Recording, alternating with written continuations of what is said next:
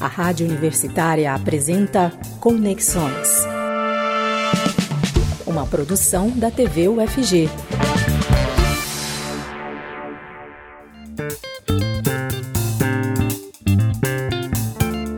Boa tarde. Está começando Conexões dessa segunda-feira, dia 19 de abril de 2021. Hoje, nosso tema principal são as consequências da pandemia da Covid-19 no Sistema Único de Saúde no Brasil. E você confere o programa ao vivo na TV UFG, canal 15.1 do São Aberto, no 21 da NET Goiânia, no site e no aplicativo da TV UFG e também nas nossas redes sociais.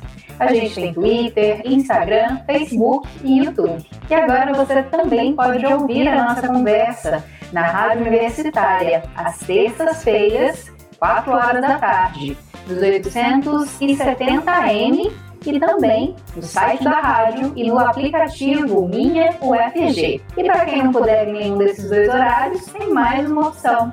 Você pode escutar a qualquer momento por conexões em formato de podcast nos perfis da Rádio Universitária, no Spotify e no Deezer. Oi, antes do nosso debate, temos algumas informações relevantes sobre política, Covid-19 e também outras questões importantes da última semana.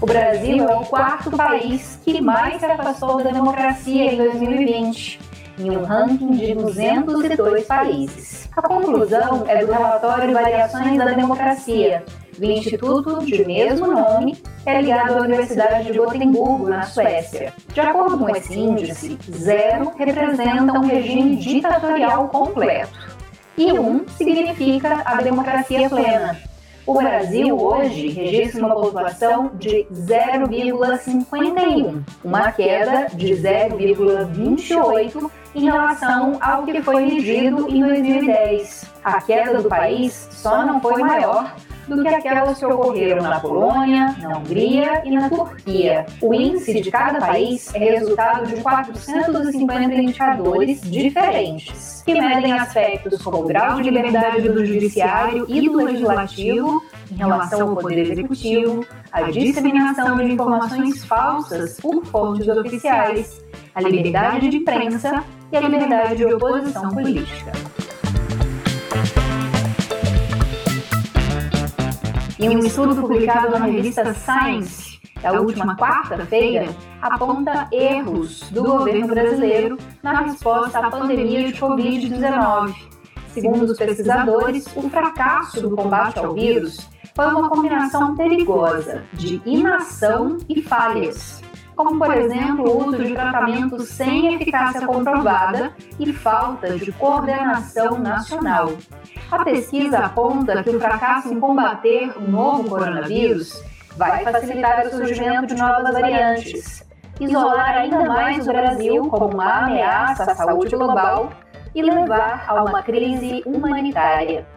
O estudo cita alguns motivos para essa propagação do vírus, como as disparidades de recursos de saúde entre os estados, a falta de interrupção total de circulação entre municípios durante os picos de casos ou mortes, a politização da pandemia e a forma como as cidades impuseram e relaxaram medidas em diferentes momentos com base em critérios distintos.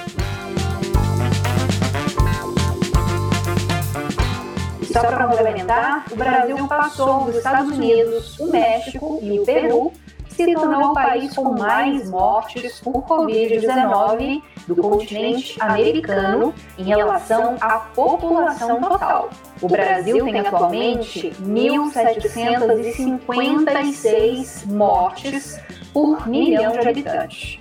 Esses dados são do nosso mundo em dados. mais informações sobre a última semana, você confere agora no quadro informativo acessível à comunidade surda, produzido pelos alunos da Faculdade de Formação e Comunicação e da Faculdade de Letras da Universidade Federal de Goiás. Conectados.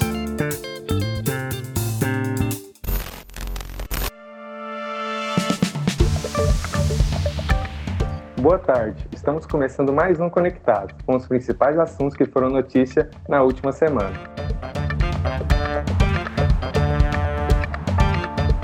O prazo para a entrega da declaração do Imposto de Renda 2021, referente ao ano de 2020, foi prorrogado até 31 de maio. A prorrogação não altera o cronograma de restituição do imposto de renda. Assim, os contribuintes que entregarem a declaração com antecedência podem receber a restituição a partir de 31 de maio. A Câmara de Deputados também aprovou uma emenda apresentada pelo Senado, que determina as parcelas de imposto a pagar apurado na declaração. Devem ter vencimento até dezembro de 2021.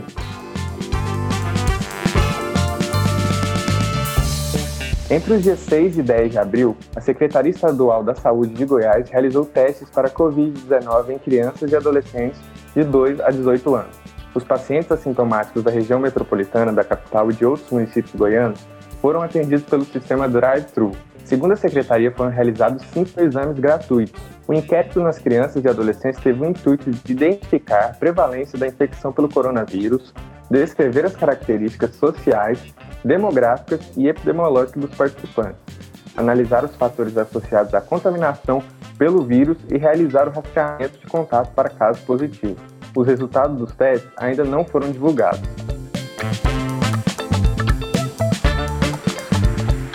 E começou a campanha nacional de vacinação contra a influenza, causada pelo vírus da gripe H1N1. Para evitar conflito com o calendário de vacinação contra a Covid-19, os idosos não vão ser os primeiros a serem imunizados. Os primeiros grupos prioritários são crianças de 6 meses a menores de 6 anos, gestantes, mulheres no período de pós-parto, indígenas e trabalhadores da saúde. A segunda fase começa em 11 de maio e é destinada a professores e idosos com mais de 60 anos. A terceira e última fase começa em 9 de junho e atende pessoas com condições clínicas especiais, pessoas com deficiência, caminhoneiros, trabalhadores de transporte coletivo e de portos, forças de segurança, forças armadas, funcionários do sistema prisional, população privada de liberdade e jovens em medidas socioeducativas. Como a aplicação ocorre de forma simultânea às doses da vacina contra a Covid, a orientação é que entre uma vacina e outra seja respeitado o prazo de 14 dias. A campanha vai até o dia 9 de julho e a meta é imunizar pelo menos 90% do público apto a receber a vacina da gripe. E você sabia que estamos no Abril Laranja? Isso mesmo. Este mês é dedicado à campanha de adoção e de prevenção à crueldade contra os animais. Em Goiás, a lei de número 20.629 de 2019 define e pune atos de crueldade e maus tratos contra animais. Os infratores podem receber penas que vão desde a apreensão do animal agredido até a proibição para criar ou, ou ser dono de outro bicho. Além disso, podem ser aplicadas multas, multas de 800 a 5 mil reais por animal e por ocorrência. De acordo com a Lei Federal número 9.605 de 1998, todo abuso, maus tratos, ferimentos ou mutilações contra animais domésticos, silvestres ou exóticos pode levar a pena de um mês a cinco anos de detenção, além de multa. E você pode ajudar a denunciar os casos ou suspeitas de maus tratos na Delegacia do Meio Ambiente, no telefone 3201 2637 ou na Polícia Militar Ambiental, no número 190. Falando sobre cuidado com os animais, olha só o que aconteceu em Goiânia. Um pirarucu foi encontrado no lago de um parque no setor Jaó. Ele foi deixado no local por uma família que criava o animal em casa, mas teve que se mudar para São Paulo. O peixe pesa 70 quilos e tem quase 2 metros de comprimento, apesar de ainda ser jovem. Segundo a Agência Municipal de Meio Ambiente, o lago do parque não é o ideal para o pirarucu, já que ele é da região amazônica e da região araguaia. Por isso, pirarucu foi encaminhado para o setor de aquicultura da Universidade Federal de Goiás. A AMA informou ainda que a soltura de peixes em lagos do município não deve ser feita sem autorização, pois pode causar um desequilíbrio ambiental no local.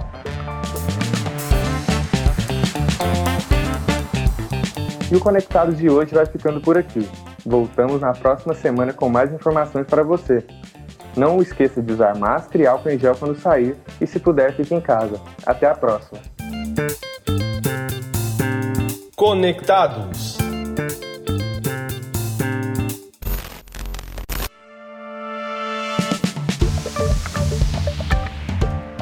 e as investigações da Comissão Parlamentar de Inquérito da Covid-19 serão conduzidas exclusivamente por parlamentares homens. os grupos partidários não indicaram nenhuma senadora para a comissão, que vai apurar as ações e omissões do governo federal diante da pandemia. A ausência de mulheres pode gerar dois efeitos, segundo cientistas políticas ouvidas pelo BBCN do Brasil. O primeiro deles é reduzir as chances da CPI discutir os efeitos da pandemia e da atuação do governo federal para as mulheres, que foram atingidas de forma específica.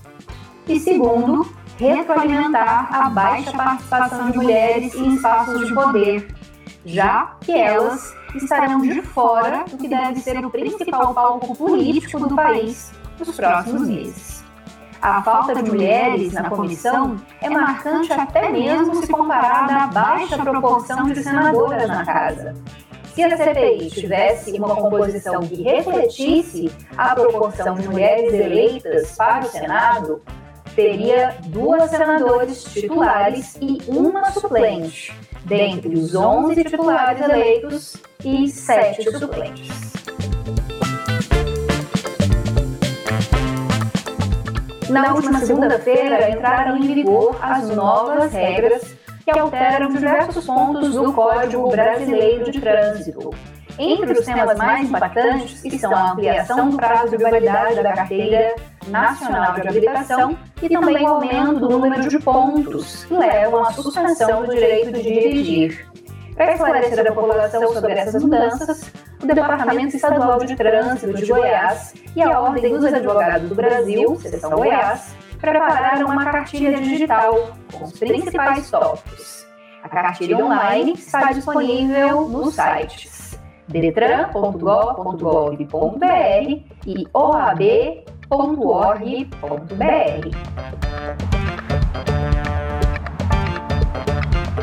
São abertas as inscrições para o processo de seleção de empreendimentos para o Programa de Incubadoras do Centro de Empreendedorismo, Tecnologia e Inovação da Universidade Estadual de Goiás. Serão selecionadas propostas com potencial inovador ou tecnológico. As inscrições podem ser feitas até o dia 5 de maio. Para mais informações, acesse o site inovacentro.eg.br ou então encaminhe um e-mail para proin com n no final arroba ueg.br ou ligue para o número 62 3328 1170.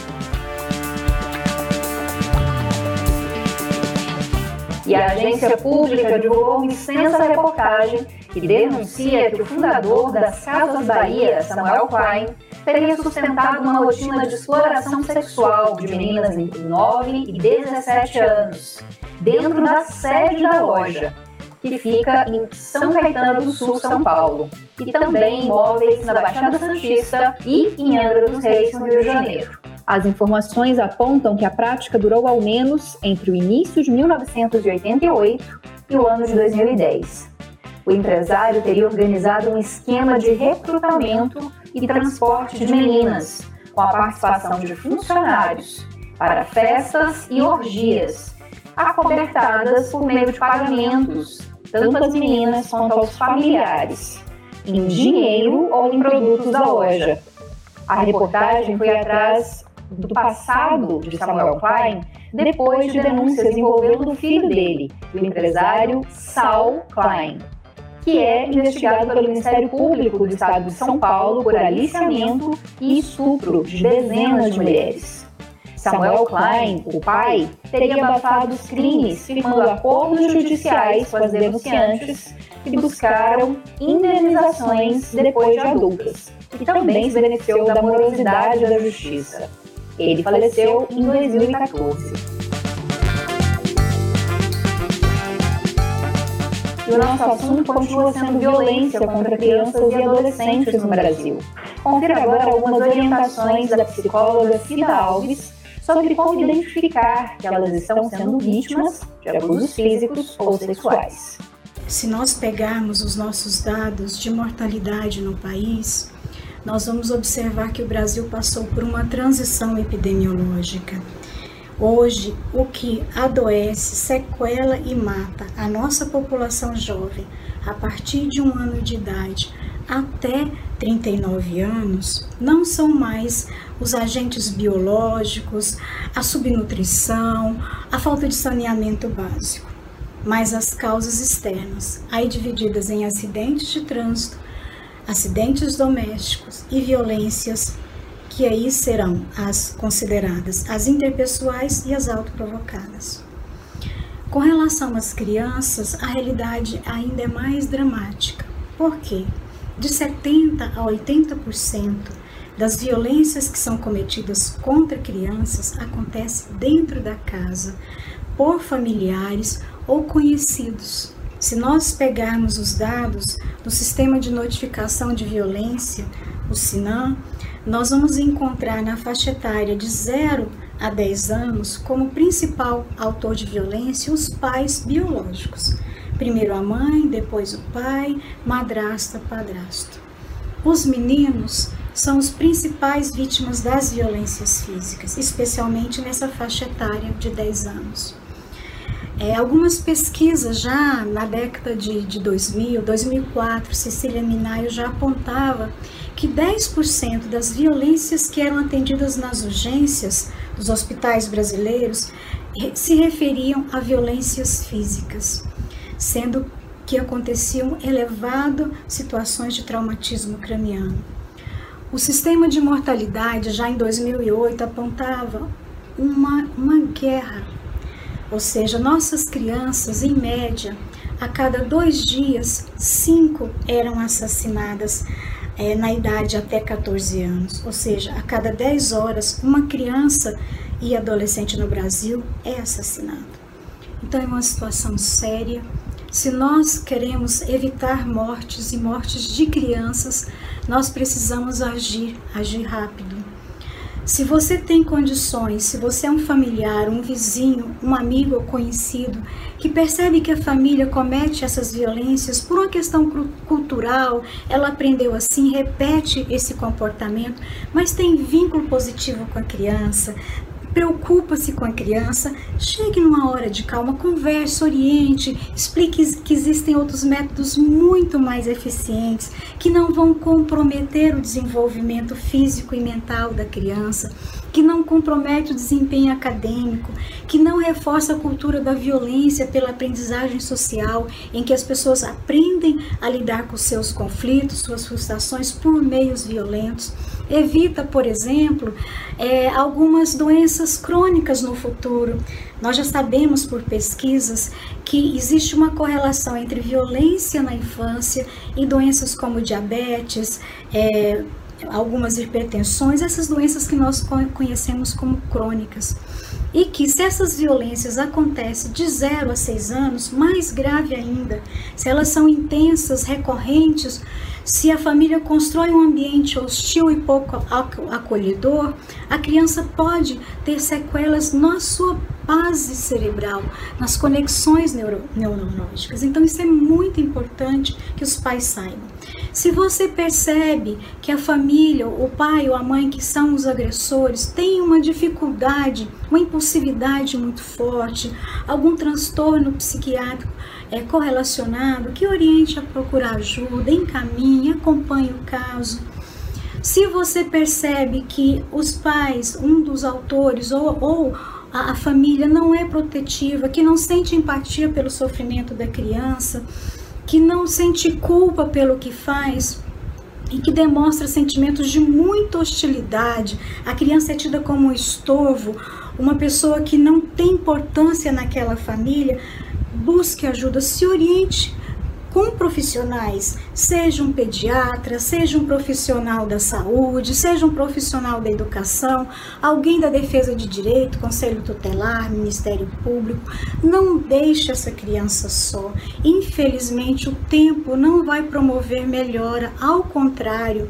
Nossos estudos indicam que a violência tende a ir aumentando até a letalidade, que é o risco de morte. Intervenha Imagine você, uma criança pequenininha, com um adulto de dois metros de altura ali na proporção te batendo, te agredindo e você não tendo a mínima condição de defesa. Somos nós, adultos, maduros, conscientes que podemos proteger essas crianças procure protegê-las, busque ajuda, oriente as famílias, se não for possível, denuncie. Nós temos telefones, tem o, o Disque 100, tem o contato do, do Conselho Tutelar, tem o próprio Ministério Público, mas protejam as crianças, principalmente escutem de verdade e acreditem nelas. Se elas não querem ir com um adulto, se elas sentem constrangimento e medo ante um adulto,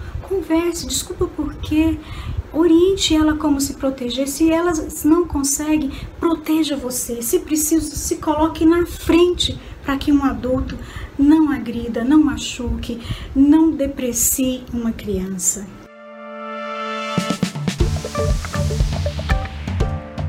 E o governo de Goiás lançou um edital de 2 milhões de reais do Fundo de Arte e Cultura para fomento de espaços culturais. A estimativa é de pelo menos 1.050 empregos diretos sejam mantidos com os recursos destinados também para a realização de eventos culturais virtuais. A inscrição pode ser feita pelo site mapagoiano.cultura.gov.br até o dia 7 de junho.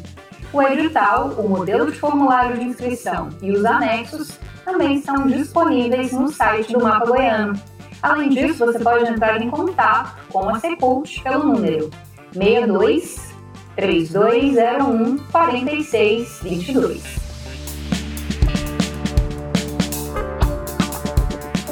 E o curso de Tecnologia em Produção Cênica do Basileu França lançou a segunda edição do livro Produção Cênica e Sociedade Relatos de experiências de processos criativos na produção cênica.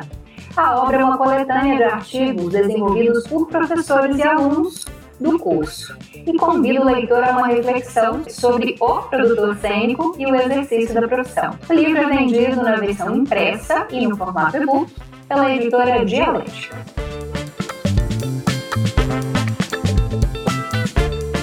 Estão abertas as inscrições para o concurso literário da Secretaria de Estado de Educação e do Centro de Estudo e Pesquisa Ciranda da Arte. A ação promove a leitura, o fazer teatral e o empreendedorismo para futuros leitores, dramaturgos, teatrólogos, atores e até mesmo youtubers. Ele vai oferecer assessoria e criar uma rede de educadores que promovam a leitura e o fazer teatral na escola. Os estudantes que tiverem destaque serão premiados. As inscrições vão até o dia 23 de abril, próxima sexta-feira, no site cirandadaarte.com.br.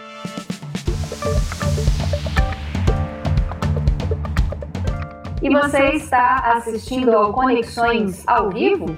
Então, pode participar com a gente, mandando seu comentário ou suas questões para as nossas redes sociais, principalmente no nosso perfil no Facebook e pelo canal no YouTube, onde você também acompanha a nossa transmissão ao vivo, e por outros canais que a UFG oferece para você, como, por exemplo, o nosso aplicativo, você pode baixar gratuitamente em celulares com modelo Android e também o WhatsApp, que é o 62 99181 1406.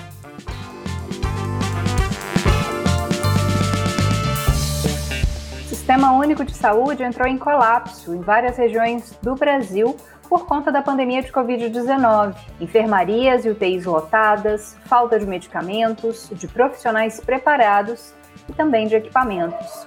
Além disso, é provável que no futuro haja uma enorme demanda represada no sistema de saúde, por conta de tratamentos e cirurgias que não estão sendo realizados e das pessoas que têm evitado procurar atendimento médico em meio à pandemia. Para completar o quadro preocupante, uma parcela significativa das pessoas que tiveram Covid vai ter que receber tratamento posterior por causa de sequelas que a doença pode deixar.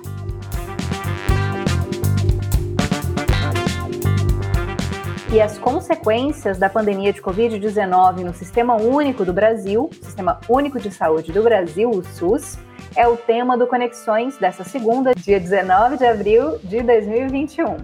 E você confere o programa tanto na TV UFG, ao vivo, no canal 15.1 do Sinal Aberto, no 21 da NET, no site e no aplicativo da TV UFG e também nas nossas redes sociais. E agora você também pode ouvir a nossa conversa na Rádio Universitária, na terça-feira, às 4 horas da tarde, nos 870 AM, no site da rádio e no aplicativo Minha UFG. Depois, né, o programa fica disponível também em formato de podcast nos perfis da Rádio Universitária no Spotify e no Deezer. Bom, e para falar sobre esse assunto hoje, nós conversamos com a Débora Malta, que é pesquisadora da Universidade Federal de Minas Gerais. Obrigada pela presença, Débora. Olá, Camila. Boa noite. Muito obrigada pelo convite. Boa noite a todos que nos assistem. Ah, realmente você ah, nos coloca um quadro ah, bastante assustador, né? Temos, ah, de fato, um excesso de demandas, né? E o Sistema Único de Saúde, também a rede privada, ah, não estavam preparados para tantas pessoas adoecendo simultaneamente. Por isso é tão importante que nós tenhamos as medidas ah, de proteção, as medidas de distanciamento social ah, e também a vacinação precisa andar de forma muito acelerada para que a gente possa inverter essa curva. Obrigada, professora. Daqui a pouco a gente fala mais né, sobre isso. A gente conversa também novamente com Elias Rassi, que é professor do Instituto de Patologia Tropical e Saúde Pública da Universidade Federal de Goiás. Obrigada pela presença do senhor novamente, professor Elias. Eu agradeço o privilégio do convite e das companhias, Camila. É uma satisfação estar de volta, reencontrar professor José Garcia, é, é, esse brilhante diretor do Hospital das Clínicas, que recém-inaugurou essa nossa nova unidade, que felizmente o Sistema Único de Saúde coloca à disposição da nossa população. E muito bom encontrar a Débora, assim, curiosamente, né, e muito é, coincidentemente, havia convidado o, o Fausto, companheiro, marido da Débora, que também nos privilegiou com uma aula semana passada os nossos alunos de biotecnologia. E encontro Débora agora, essa pesquisadora tão importante da ciência da saúde pública, saúde coletiva do Brasil. Desculpa ter estendido demais, mas é emoção. Tranquilo, professor. É, e vamos conversar, como o professor Elias é, já adiantou, com o José Garcia Neto, superintendente do Hospital das Clínicas da Universidade Federal de Goiás, que tem atendido pacientes é, que estão em tratamento contra a Covid-19. Muito obrigada, José, pela sua presença. Boa noite, Camila. Eu que agradeço a vocês de poder participar de um programa tão importante de elucidação de problemas para é, é, o público goiano. Então, é um prazer estar aqui com você, com o seu público assistente, com o professor Elias, já dizendo que é, os adjetivos que ele usa para mim, lembrar só que ele é meu amigo, muito amigo, então podem ser um pouquinho diminuídos, é, é, porque é um grande colega. E a professora Débora, é um prazer poder estar com também com esses pesquisadores que são muito importantes nesse momento, principalmente do ponto de vista tecnológico e do ponto de vista é, social, do que vem acontecendo no nosso país. E é importante que a gente saiba entender, diagnosticar melhor, orientar melhor as pessoas e debater sobre isso o tempo inteiro, conversar de maneira é, como antes de entrarmos aqui, você disse é, a, a sua colega que essa é uma TV educativa, por isso a gente deve sempre debater com muita educação, com muito respeito e com muita intenção de realmente trazer a verdade e o que é preciso ser passado para a população que nos escuta, que nos ouve, para que eles possam formar é, uma, um conceito próprio para que ele possa ele mesmo conduzir a sua vida como ele achar melhor, independente de exemplos de um ou de outro. Bom, e eu convido você que está nos assistindo ao vivo pelo 15.1 do Sinal Aberto, pelo 21 da NET Goiânia ou pelos nossos outros canais é, tanto na internet né, quanto na TV, que você mande o seu comentário ou a sua dúvida. Você faz isso pelo perfil da TVUFG no Facebook e no YouTube, e também pelo aplicativo da TVUFG é, para celulares com sistema Android. E nosso último canal de comunicação, mas claro, não menos importante, é o WhatsApp. É o 9981406. Se você estiver assistindo agora na segunda-feira, manda sua pergunta que eu repasso para os nossos entrevistados. Bom, para começar, queria falar a respeito uh, de uma outra questão que a, a pandemia de Covid-19 tem gerado e que às vezes não é tão debatida, que é uh, o atendimento a outras doenças, né? Uh, o cancelamento de cirurgias eletivas, muitas vezes cancelamento até de tratamentos ou de consultas né, em determinados momentos é, de gravidade da pandemia. Queria saber de que forma que a pandemia está refletindo sobre as outras doenças, né, principalmente as doenças crônicas, é, e como isso tem afetado a nossa população. Vou começar com a professora Débora, que eu sei que ela tem uma pesquisa nessa área e vai poder dar muitos dados para a gente. Muito obrigada, Camila, pela questão. Uh, novamente, boa noite a todos. É um prazer estar aqui dividindo esse debate com o professor Elias e com o professor José Garcia. Uh, pois bem, Camila, nós uh, fizemos uma pesquisa com 45 mil brasileiros adultos, né? Durante a primeira fase da, da pandemia, era um questionário online, e eles responderam tanto sobre estilos de vida, ah, durante a pandemia, alteração do comportamento e também ah, eles responderam nesse questionário sobre acesso a serviços de saúde. E o que nós ah, res, ah, descobrimos, né, que, enfim, uma parte expressiva, quase um quarto ah, dos brasileiros, especialmente os que têm doenças crônicas, eles deixaram de ir às suas consultas agendadas. Né? Então, nós tivemos uma interrupção desse, dessa procura, né? Ah, tanto ah, é, porque os pacientes eles se sentiam mais vulneráveis e deixaram de procurar, seja atenção à primária saúde, seja no, nos consultórios ah, privados, é, como também alterou o funcionamento dos serviços em saúde em geral, até porque havia uma prioridade que era atender né, as emergências, a emergência em saúde pública, a síndrome respiratória aguda, os pacientes com Covid.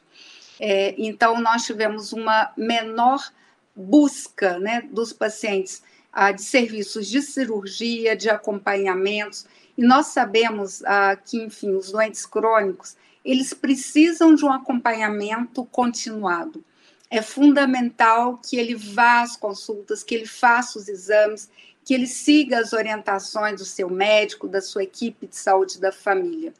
É, e isso, ah, se não feito, ah, nós teremos consequências a curto, a médio e a longo prazo. Né? E, de alguma forma, eu atribuo também a esse colapso do sistema de saúde ah, não só os pacientes com Covid, mas também existe uma demanda aí reprimida de pacientes ah, que têm doenças crônicas, né, que têm doenças cardiovasculares, é, que de alguma forma também têm adoecido e procurado as emergências, né? E alguns até mesmo têm ido a óbito em casa por baixa procura aos serviços de saúde. Então, nós temos aqui verificar isso, né? E o nosso excesso de mortalidade não é apenas por Covid, mas também temos excesso de mortalidade por causas naturais.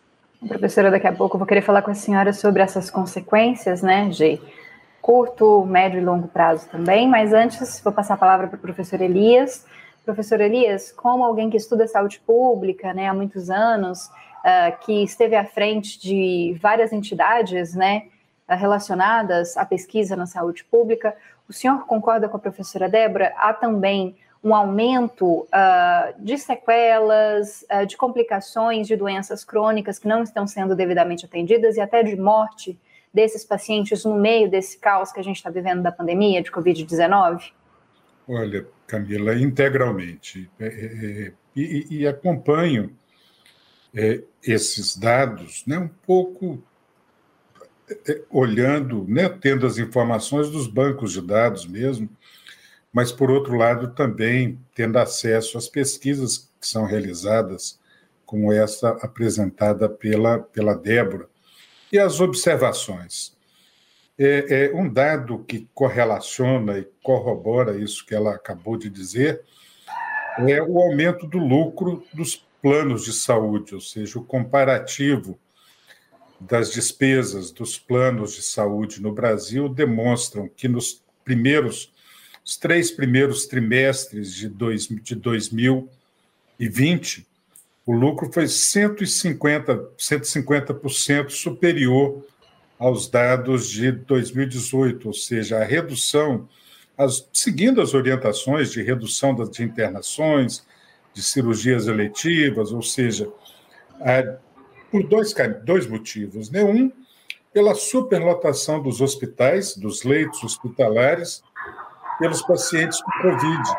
E, por outro lado, ou ao mesmo tempo, o risco de contaminação desse conjunto de pacientes, fechamento dos consultórios, a, praticamente a, a, utilização de videoconsultas sem o contato físico, em muitos casos é necessário e é muito bom. Em outros casos, a falta do contato, a falta do acesso, as pessoas estão evitando irem a, a, aos serviços de saúde. E aí, os casos de, das pessoas com diabetes, com hipertensão, com, com problemas pulmonares de uma maneira geral, os idosos têm tido muitas dificuldades com relação ao próprio isolamento né, nos domicílios, e aí, quando se fala nas desigualdades sociais, esse isolamento é diferente, é distinto para a classe média e para as pessoas que moram nas periferias. Esse, esse, né, o isolamento tem um, outro impacto, tem um, um, resultado diferente na saúde das pessoas. É, é, é, inegável, é inegável que nós estamos com, esse, com essa questão. E os próximos anos, como serão? Né? Nós precisamos nos debruçar sobre isso, é, reorganizarmos a nossa atenção primária, os nossos serviços hospitalares, de urgência e de emergência. Professor José, agora falando mais especificamente sobre os atendimentos à Covid, né, que o senhor está lidando muito de perto, o Hospital das Clínicas é uma referência né, no atendimento à Covid, recebeu pacientes de outros estados também. É, como que o senhor percebe esse colapso, ou quase colapso, né, que a saúde tem vivido em alguns estados? Como é que é a situação aqui de Goiás em relação a isso? A gente vê que os números continuam aumentando. Hoje, o dado é que os números de casos em Goiás aumentaram mais de 60% né, em relação à semana anterior. Como é que o senhor analisa o atual momento é, da Covid-19 em relação ao Sistema Único de Saúde? Bom, Camila, os colegas falaram anteriormente, é absolutamente correto e questionável. Tá? Que a professora Débora falou com o professor Elias. Eu posso acrescentar alguns detalhes é, objetivos e práticos do que a gente vem vivenciando e que às vezes podem, de uma maneira mais clara, exemplificar né, esses fatos que estão ocorrendo. É, no hospital, é, naturalmente, que, é, vamos dizer que quando a gente observa o pessoal falar não só o sistema único de saúde está entrando em colapso, o sistema privado também. A gente esquece que no Brasil, na verdade, o sistema único significa único. O privado, suplementar e o público. E, na verdade, todo esse sistema está entrando em colapso e tendo dificuldades.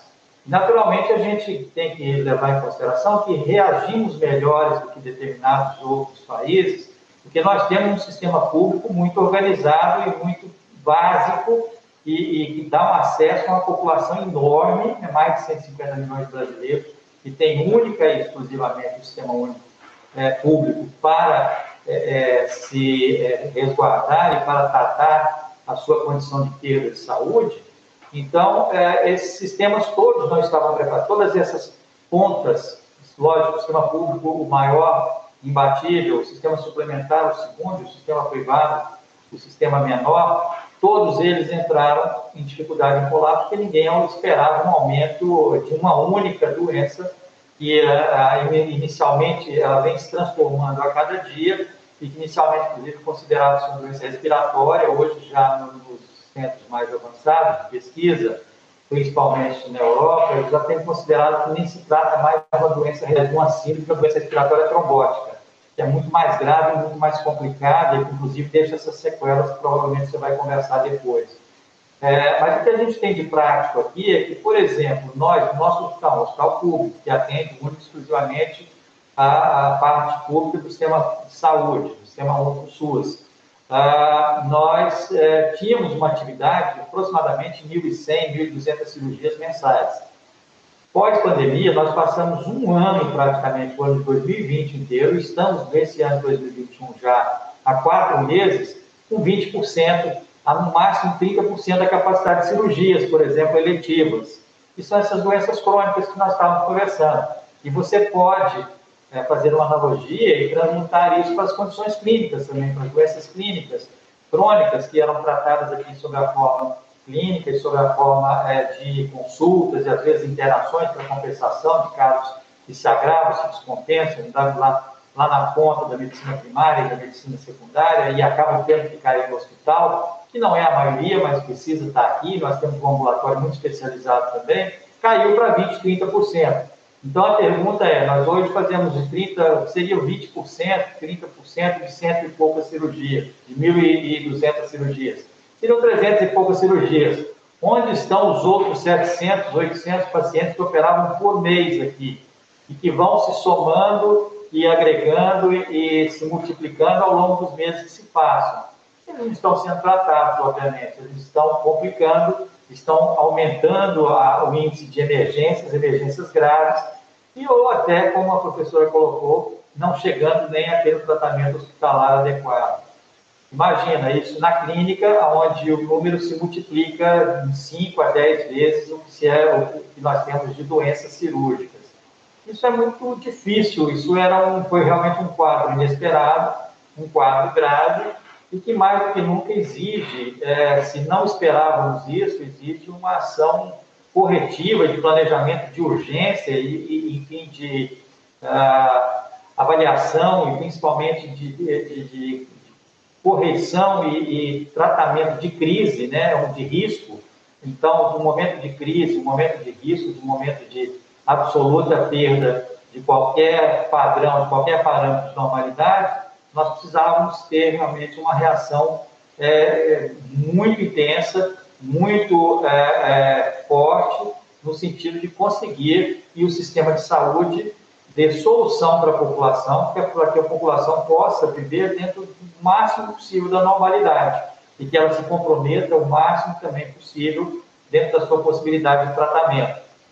Naturalmente, eu não tenho nada para falar, além do que todo mundo já sabe aí, vê pelos canais, pela, pela imprensa, que está acontecendo, está sendo relatado e a gente simplesmente é, é, espectador como vocês, além de ser também ativos aqui é, e sentir o problema na nossa, dentro da nossa instituição. Bom, eu recebi uma pergunta aqui da Sheila de Lima. Ela pergunta quais foram os desafios que a Covid-19 trouxe ao SUS. Professora Débora, a senhora quer falar sobre isso em relação é, ao que a senhora pesquisa, né? Desses desafios de manter tratamentos né, para outras doenças, para doen doenças crônicas, né? Que também matam muitos brasileiros, mas foram paralisados, né? Bom, muito obrigada, Camila, pela pergunta. Um abraço para Sheila Lima, Trabalhei muitos anos com, com Sheila no Ministério, né? uma grande companheira. É, enfim, são inúmeros os desafios. Né? Eu acho que a, você abriu o programa, inclusive, falando o desafio dos leitos, né? como atender né, uma demanda tão elevada, né, como prover leitos uh, de UTI, como prover oxigênio, como prover uh, material para intubação, medicamentos para intubação que nunca imaginávamos né, que, que fosse faltar. Né? Mas são inúmeros outros desafios. Na atenção primária à saúde, né? então acho que tanto o professor José Garcia quanto o professor Elias mostraram exemplos claros. Né? Então, a atenção primária é a, um dos aspectos, né, um dos pilares é exatamente o acompanhamento longitudinal, né? É você seguir, né, o seu usuário, o seu paciente, né?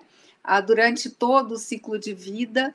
É, e isso, no momento de pandemia, também foi de alguma forma quebrado, né? não só para os doentes crônicos, né? Ah, mas também o acompanhamento de gestantes, a imunização. Né? Ah, então, nós temos ah, ah um enorme receio, inclusive, de, de doenças imunopreveníveis ah, também ah, aumentarem né, nessa pandemia, né? até porque a, a, nossa imunização ela, ela ficou muito comprometida. Né? Ah, no caso dos, dos doentes crônicos, nessa pesquisa, nós ah, verificamos, e aí para a população geral, para os crônicos foi ainda mais expressivo, mas nós ah, mudamos ah, completamente os estilos de vida. Né? Então, as pessoas elas se tornaram mais sedentárias, né? Então, assim, a prática da atividade física ela foi para um terço. 30% da população praticava atividade física com regularidade, agora são 12%. É, o sedentarismo, ele triplicou, né? As pessoas ficavam em torno de duas horas, duas horas e meia em frente à TV, agora são cinco horas, né? Aumentou o consumo ah, do tabaco, especialmente quem já fumava, é, 30% relata que passou a fumar mais, e a mesma coisa o consumo de álcool, né? É, e a, o consumo de, de, alimentos ultraprocessados, ele também aumentou muito, né? Alimentos congelados, né? Alimentos com alto teor de, de gordura e de, de sal e também de açúcar, eles estão sendo muito mais consumidos. Isso é uma bomba relógio, né? Então ele tem um efeito imediato, mas ele tem um efeito também a médio e a longo prazo, né? E aí a atenção primária, ela de fato, ela não está conseguindo nem fazer esse acompanhamento longitudinal, né? Então, assim, porque a prioridade virou o atendimento da síndrome respiratória aguda, do Covid, né? Então, assim, os, os tratamentos eles estão sendo interrompidos.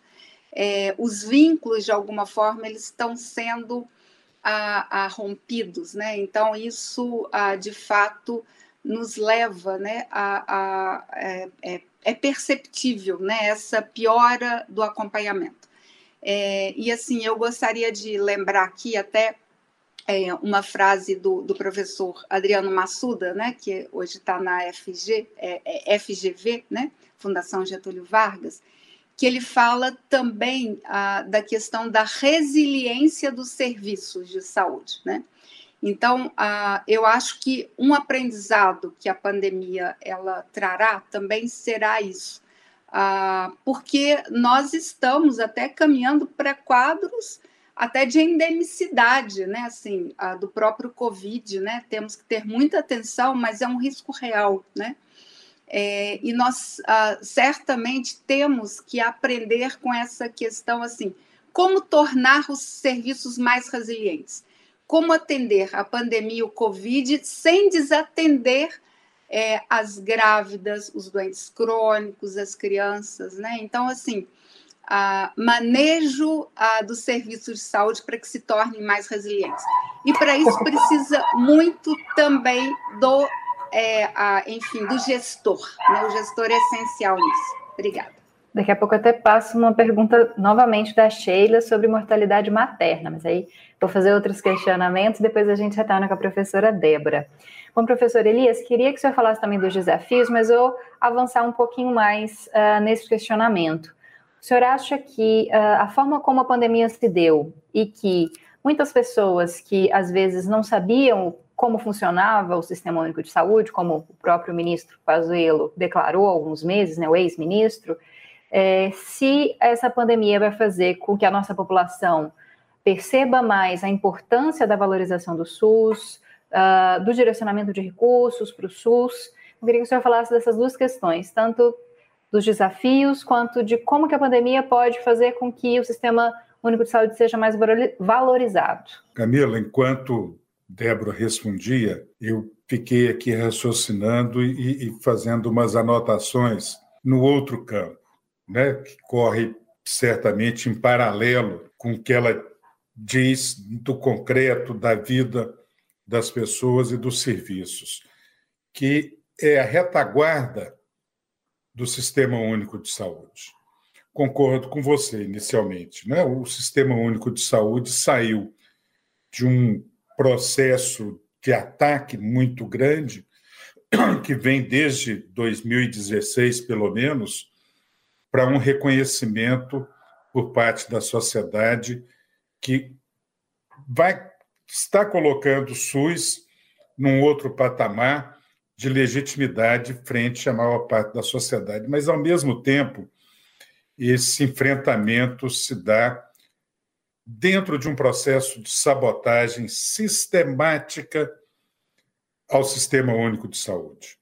A, desvinculação de recursos, a redução dos, dos, dos orçamentos, a, a, a própria manifestação disso em três ministros da saúde demitidos por terem opiniões diferentes ou distintas do, do, do, da, da, da, administração do governo federal, do executivo é, federal, eu acho que por si só demonstram essa dificuldade, ou seja, o Sistema Único de Saúde, esse, essa, essa fantástica invenção da Constituição de 1988 e depois é, recebendo o seu registro, seu RG, na Lei 8080, é, construiu um volume de profissionais bem formados, com pensamento crítico, com dedicação,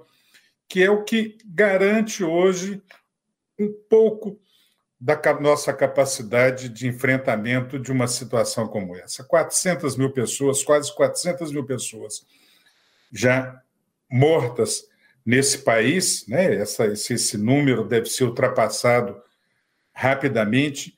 Não é uma situação qualquer. É, um, é, é, é uma tragédia humanitária, é uma tragédia humanitária que recebeu um, posições desleixadas por parte da administração de uma maneira geral. É, é, é, é um negacionismo. Eu vou fazer um, um comentário aqui que é, é, é, a gente tem muitas vezes dificuldade em fazer.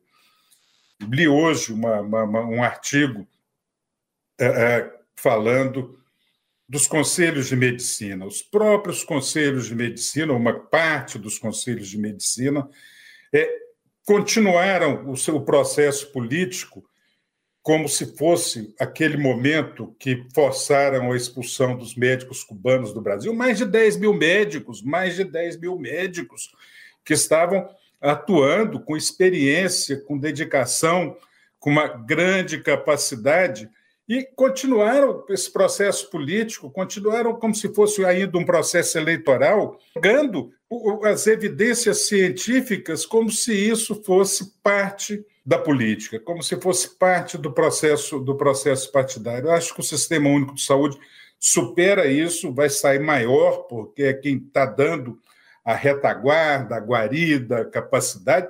O próprio Mandetta, enquanto ministro, entrou pelo setor privado, dentro do sistema, dentro do Ministério da Saúde, mas com poucos dias ele reconheceu que ele só poderia encontrar sustentação nessa fantástica construção brasileira que é o Sistema Único de Saúde. É, é, é, é, vou interrompê-lo para a gente continuar, que eu estou recebendo várias questões e comentários. Vou dar uma lida neles rapidamente antes de passar a palavra para o José Garcia.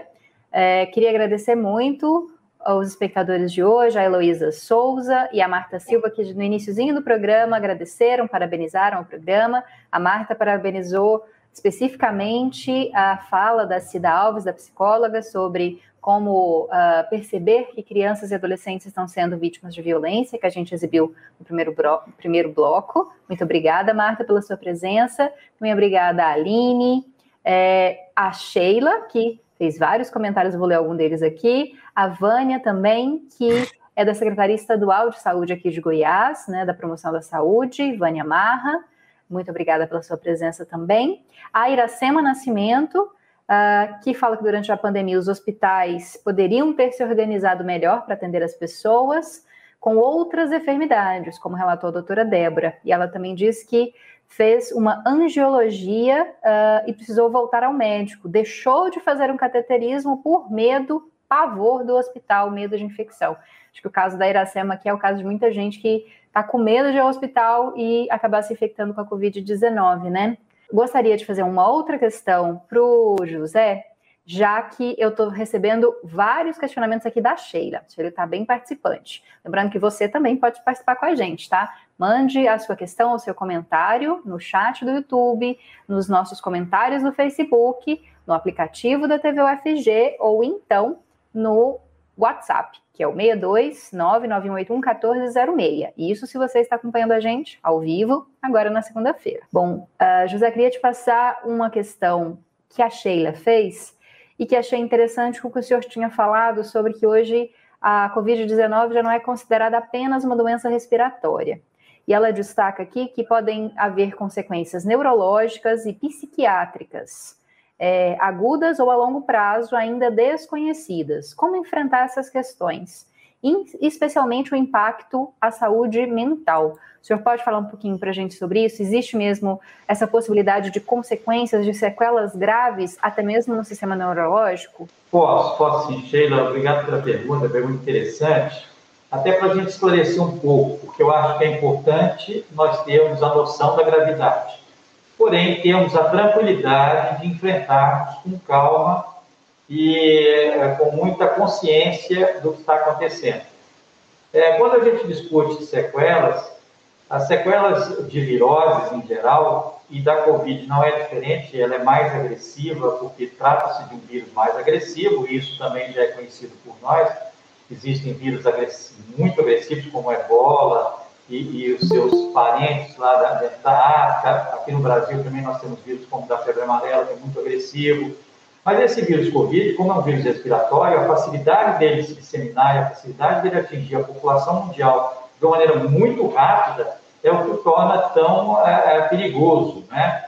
É, e como é, é, foi dito, realmente esse vírus ele causa reações trombóticas, talvez seja uma das principais causas de mortalidade hoje, sejam as, as é, microembolias que acontecem tanto no pulmão quanto em todo o sistema é, cardiovascular, isso acontece também comprometendo ah, coração, com microinfartos, é, lesões de membros musculares, a pessoa tem muita dor muscular, às vezes tem incapacidade até de deambulação, que é andar, né? não consegue andar, depois não consegue levantar, perde massa muscular com muita é, é, é, intensidade, perde a sua capacidade funcional de trabalhar, de poder é, fazer qualquer esforço físico, e também, de uma maneira muito grave, é, desenvolvem lesões neurológicas sérias, desde lesões de paralisias, que são as plegias de membros, até lesões neurológicas é, importantes é, dentro do sistema nervoso central do cérebro mesmo, causando síndromes psiquiátricas posteriores. Sim, o paciente pode desenvolver uma série de doenças de cunho psiquiátrico pós-Covid. Mas é, é importante lembrar que isso não é novidade também. E eu faço, eu gosto muito de fazer é, é, comparação com a gripe espanhola, ou a gripe, a grande gripe, como é chamada, né? infelizmente foi chamada de espanhola por causa da democracia na Espanha na época, que permitia divulgar informações. Por isso, é, na época da Primeira Guerra Mundial, ela acaba sendo chamada de gripe espanhola, mas aqui de espanhola não tinha nada. Começou com muitas dúvidas, talvez até nos Estados Unidos da América. Ah, é, é, é, Para você ter uma ideia, logo após a, a, Primeira Guerra Mundial, foi desenvolvido o Tratado de Versalhes na Europa. E o presidente dos Estados Unidos na época, o presidente é, Woodrow Wilson, foi até Versalhes para discutir o pós-guerra. E o que aconteceu? Nesse caminho, nessa, nesse trânsito né, de navio, ele pegou a gripe espanhola. Chegando a Versalhes, ele desenvolveu um quadro psiquiátrico que muito pouca gente sabe e ele não conseguiu ter ações nenhuma. E é, lá os seus é, é, ministros, os seus secretários deram andamento, a família o deixou afastado e trouxe de volta para a América e ele morreu sem recuperar absolutamente a sua consciência. Isso acontecia com o influenza, com H1N1, que era o vírus da época. Pode acontecer com o Covid? Muito, porque ele, ainda por ser um vírus mutante muito novo, ele ainda é muito agressivo para o nosso corpo e, consequentemente, ele vai levar essa sequela sim. sequelas neurológicas, sequelas psiquiátricas, que em sua maioria poderão ser reversíveis, mas que também haverão aqueles casos de reversibilidade. Daí a importância de, como o Elias falou, não há por que negar, não há por que discutir as evidências que são óbvias, não há por que defender o indefensável. Há simplesmente de levar isso de uma maneira com políticas de saúde e não de políticas na saúde. Professora Débora, queria que a senhora comentasse um pouquinho mais é, sobre a questão das gestantes. Sei que a senhora tinha falado rapidamente na questão anterior, a Sheila também fez um questionamento sobre isso, né?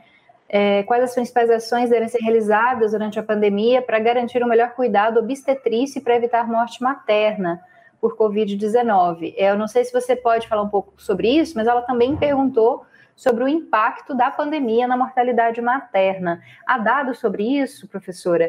Mulheres que evitam, às vezes, manter o, o cronograma né, de atendimento hospitalar do pré-natal, é, ou mulheres que acabam, uh, que já tinham outras doenças, né, uh, pressão alta, outras doenças que são risco muitas vezes para a gravidez e que não buscaram auxílio. Dá para a gente falar sobre isso também?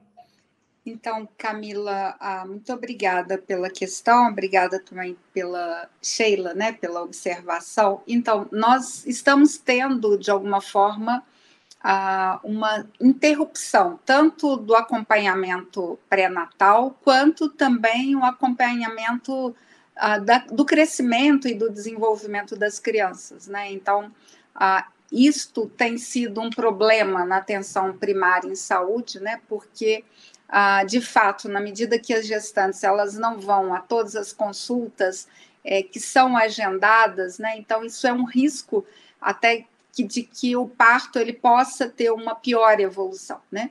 Ainda é cedo para que a gente possa afirmar tanto sobre a, a, a, mortalidade materna quanto a mortalidade infantil no aumento, provavelmente terá um impacto em um aumento, né?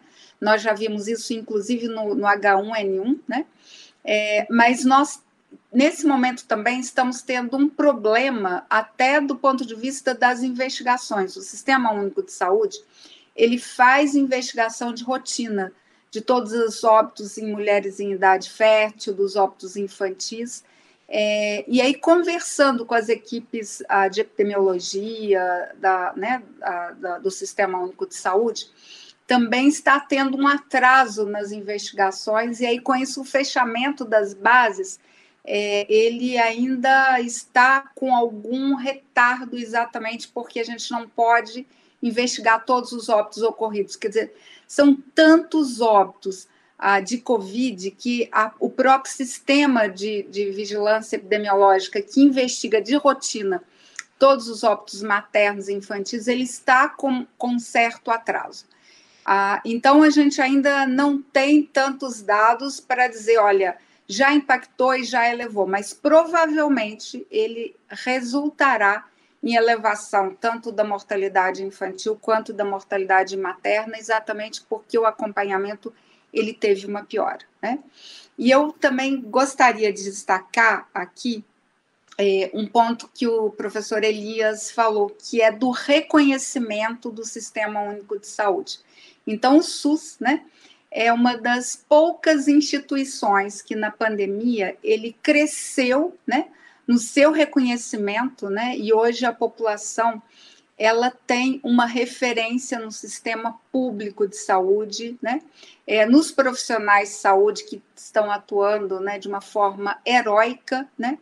Ah, e no sistema público, né, que, enfim, não só atende as vítimas, né, mas também que está procedendo à vacinação né, é, de uma forma tão rápida. Só não é mais rápido porque é, Bolsonaro e o Ministério da Saúde não compraram as vacinas, né, não planejaram no, no, tempo devido. Né? Então, a falta de doses, só por isso é que a gente não tem uma velocidade mais rápida né, na aplicação desse importante insumo né, que salva vidas. Obrigada. Bom, lembrando a você que está nos assistindo, nos ouvindo, a gente está conversando com a Débora Malta, pesquisadora da Universidade Federal de Minas Gerais com o José Garcia Neto, que é superintendente do Hospital das Clínicas da Universidade Federal de Goiás, e também com Elias Rassi, professor do Instituto de Patologia Tropical e Saúde Pública da UFG. E é exatamente para o Elias que eu gostaria de direcionar mais essa questão. Acredito que vai ser a última, infelizmente, a gente já está indo para os 10 minutos finais. Elias, uh, o Sistema Único de Saúde está preparado é, para atender assim que essa pandemia acabar, né? Esperamos nós que um dia ela acabe, ou pelo menos for controlada, é, a quantidade de pessoas que vai ter sequelas e problemas causados uh, pela Covid-19, nós sabemos de algumas uh, sequelas que podem durar meses, né? Muito tempo depois que a pessoa sai da internação, ela pode ter essas sequelas. O Sistema Único de Saúde está preparado? É uma pergunta delicada e difícil. Vou tentar oferecer um, uma visão com relação a isso. Se considerarmos preparado como é, é, capacidade organizativa, com, com, com, com é, experiência, como prática de planejamento, eu diria que sim. O Sistema Único de Saúde, perdão, Sistema Único de Saúde tem massa crítica suficiente para elaborar é, um planejamento para esse futuro tão próximo. É, por outro lado, sem recursos financeiros, sem apoio do governo, apoio de verdade, apoio efetivo, liderança, liderança governamental, eu temo que os resultados não sejam próximos daquilo que vai ser necessário. É, é, são essa essa balança, ou seja, a capacidade do SUS, porque nós precisaremos de novos treinamentos, novos profissionais, é, isso já deveria estar sendo desenvolvido né, com a liderança do Ministério da Saúde. Nós temos formas de, de congregação desse conjunto de profissionais absolutamente comprovados. Né? Nós temos associações importantes, nós temos é, pesquisadores em todas as universidades, a gente tem massa crítica para que isso aconteça. Ou seja, elaboração de novos treinamentos, mas para isso a gente precisa de governo que lidere esse processo. Ele precisa de recursos financeiros. Né? Com o, congelamento e a redução dos, dos recursos para a área da saúde, e com o governo que se recusa, que recusa a, a conversar com os profissionais do SUS e das universidades, esse, esse caminhar vai ser um caminhar mais, mais difícil, mais doloroso. Mas eu tenho confiança, eu vivo o nosso sistema de saúde há praticamente 40 anos. É, conseguimos é, erradicar a poliomielite, o sarampo, melhorar, reduzir de forma importante a mortalidade infantil, oferecer atendimento melhor às gestantes, conseguimos enfrentar o, a, a AIDS e tantas outras situações, a gente também vai conseguir enfrentar essa. Se for com liderança, governamental, a gente vai enfrentar e alcançar melhores resultados. Se for tivermos que fazer isso contra a vontade do governo, nós também faremos, mas os resultados não serão os mesmos. Bom, infelizmente vou ter que me despedir de todos vocês. A gente poderia conversar durante mais algum tempo, né? As questões são tão urgentes e tão importantes, mas obrigada, Elias, pela sua presença novamente com a gente. Muito obrigada também, José Garcia, bom trabalho. Acredito que você está aí né, no HC, bom trabalho a você e a equipe do Hospital das Clínicas e muita força né, nesse momento.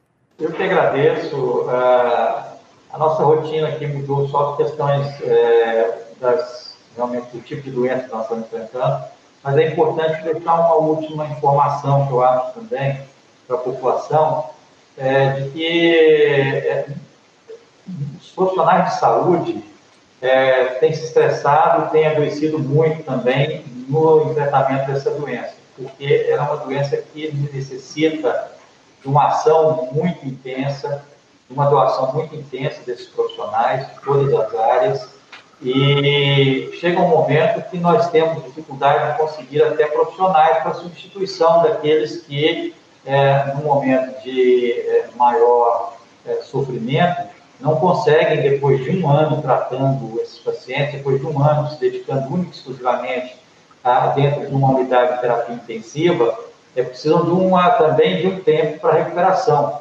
senão eles não conseguem manter a mesma capacidade, a mesma atividade. Isso tem levado a cada vez mais nós termos menos profissionais ativos, menos profissionais capazes. Por isso é importante que a gente é, saiba e tenha a, a noção de que, no momento, realmente o que é importante é a prevenção, são os cuidados, a vacinação, que ela se complete, né, que ela venha numa plenitude realmente que nos interessa, que interessa a população como um todo, para que a gente tenha sucesso, que seguramente vamos ter em relação ao combate a essa doença. No entanto, com maiores ou menores perdas, com maiores ou menores é, sequelas que vão deixar para a nossa sociedade como um todo, não só brasileira, como mundial. Então, é muito importante que ah, todos é, é, se inteirem muito, procurem se informar, né? e não basta escutar a opinião de um, dois, três. Procurem é, entender, procurem ter consciência daquilo que estão escutando, procurem ser críticos do que estão ouvindo e façam a sua própria, é, é, o seu próprio critério de entendimento e de combate ao que realmente nesse momento é a maior crise que o mundo está vivendo.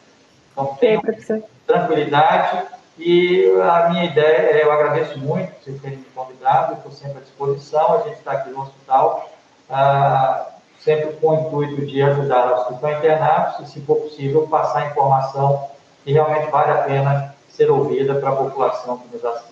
Muito obrigada também, professora Débora, pela sua pesquisa e a gente com certeza vai continuar falando dessas questões que a senhora é, analisou durante o estudo. Obrigada, Camila. Boa noite. Boa noite, professor uh, Elias, professor José Garcia, todos que nos ouvem. E eu gostaria de dizer o seguinte: se puder, fique em casa, lute pela vacina, né? Nós temos que ter esperança, manter a fé, inclusive para honrar os nossos mais de 360 mil mortos, né?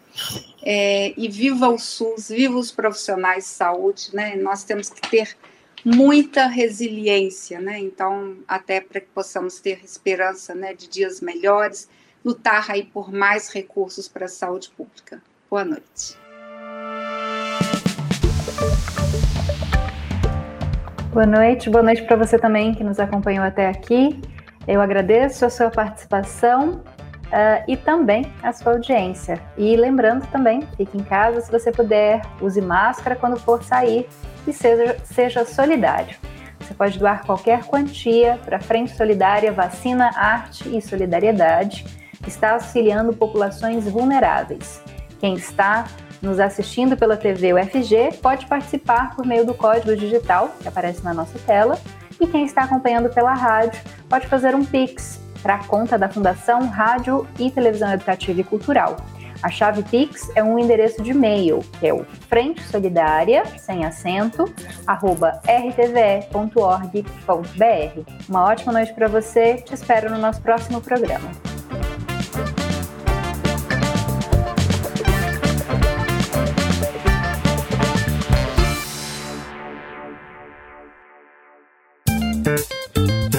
Terminamos de apresentar Conexões. Uma produção da TV UFG.